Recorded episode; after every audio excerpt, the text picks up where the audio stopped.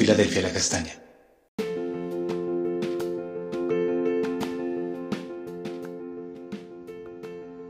Amada Iglesia, muy buenos días. Dios les bendiga. Para este día, Señor, tenemos en el devocional la escritura en Primera de Pedro 5:9 en la versión Dios habla hoy. Dice así la escritura: Resístanle firmes en la fe sabiendo que en todas partes del mundo los hermanos de ustedes están sufriendo las mismas cosas. Eh, la resistencia que me hace inamovible, firme, tiene como alimento la fe en Jesús.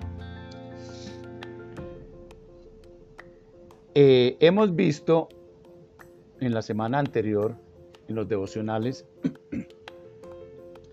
acerca del costo nuestro al estar entrenados en la disciplina del Señor y su resultado. Por ejemplo, hemos visto en Hebreos 12:11 que ninguna disciplina resulta agradable a la hora de recibirla. Al contrario, es dolorosa, pero después produce una, una apacible cosecha de vida recta para todos los que han sido entrenados por ella.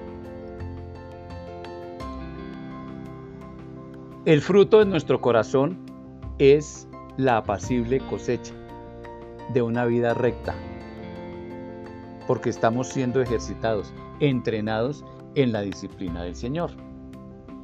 Y esto produce una profunda confianza de ser hijos de Dios,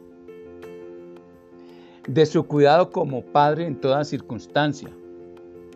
Acordémonos de la escritura que nos dice en 2 Corintios 4, 8, 9, que las dificultades presionan pero no aplastan, que puede haber perplejidad pero no desesperación, que podemos estar perseguidos pero nunca abandonados, que podemos estar derribados pero no destruidos. Este repliegue de poder y amor a mi favor me permite confiar de forma creciente en Jesús al saber que siempre va a estar presente a mi lado. Pablo lo dice así, de que él está sufriendo en, prisión, pero que no se avergüenza, no se preocupa por ello, porque él sabe en quién ha puesto su confianza y que está seguro de que él es capaz de guardar lo que le ha confiado hasta el día de su regreso.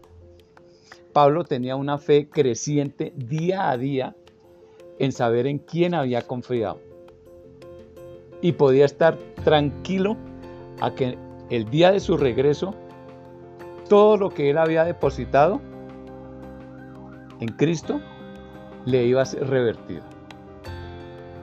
De manera que, como Pablo, me vuelvo inamovible y puedo resistir firme en la fe. Ordenemos esto un poco. En la iglesia somos como los picos de las montañas, unos muy altos, majestuosos, otros un poco más bajos, pero muy agradables, otros aún más bajos, con un encanto muy particular. Todos los picos tienen algo que deleita la vista del que los observa, del que los, ha creado y del que los está tratando. Además, cada pico que ha sido entrenado en la disciplina del Señor es inamovible por su fe en Jesús. Así, estamos listos en todas partes del mundo para sufrir por Jesús. La escritura nos empieza a narrar acerca de esta identidad con el sufrimiento de Cristo.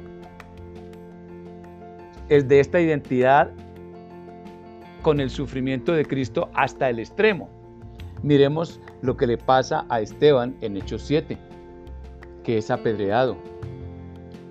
A Jacobo, el hermano de Juan, en Hechos 12, donde Herodes lo manda matar a espada.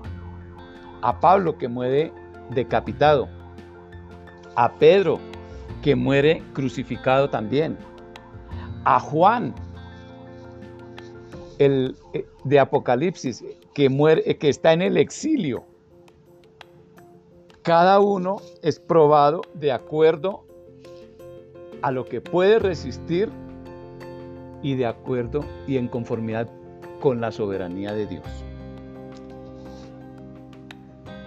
Y vamos a llegar a tiempos más actuales o un poco menos distantes.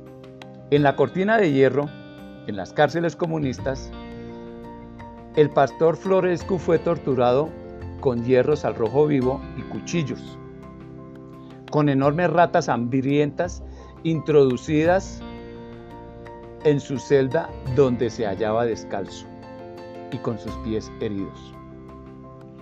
Querían obligarle a denunciar a sus hermanos de la fe, pero él resistió firmemente.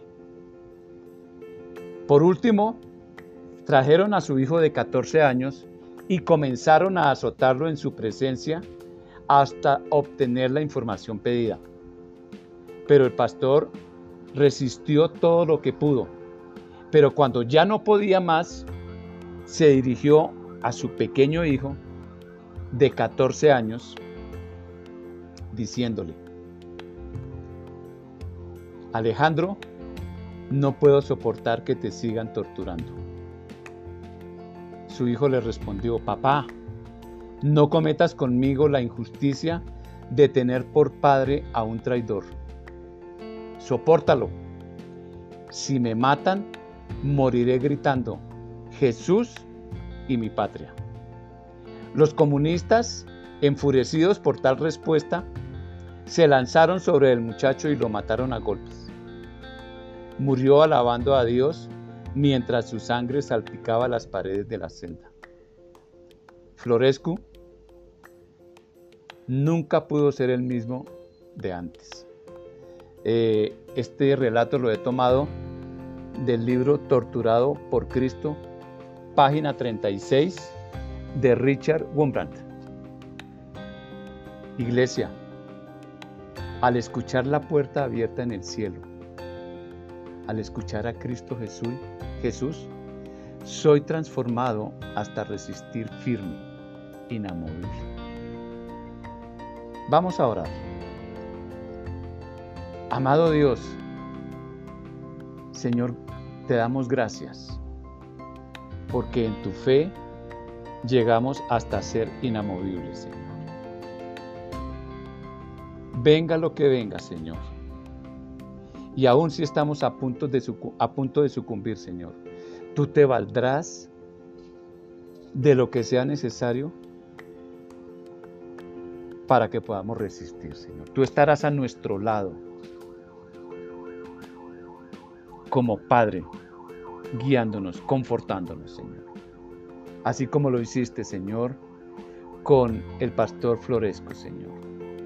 Señor, gracias te damos, porque todos tenemos algo que deleita tu vista que nos observa día a día, las 24 horas del día. Tú te deleitas con nosotros, Señor.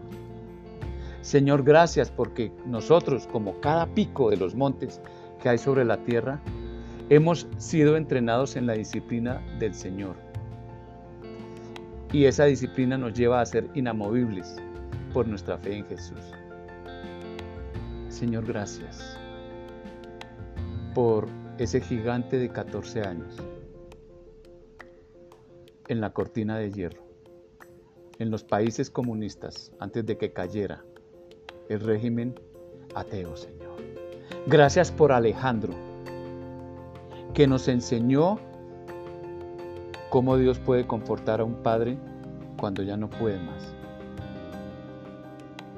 Señor, gracias, porque hoy nos lleva, Señor, a mirar lo que somos delante de ti y lo que tú eres delante de nosotros. Señor, te damos gracias en el nombre de Cristo Jesús. Amén y amén. Amada iglesia, feliz fin de semana y un excelente inicio de la próxima. Dios les bendiga.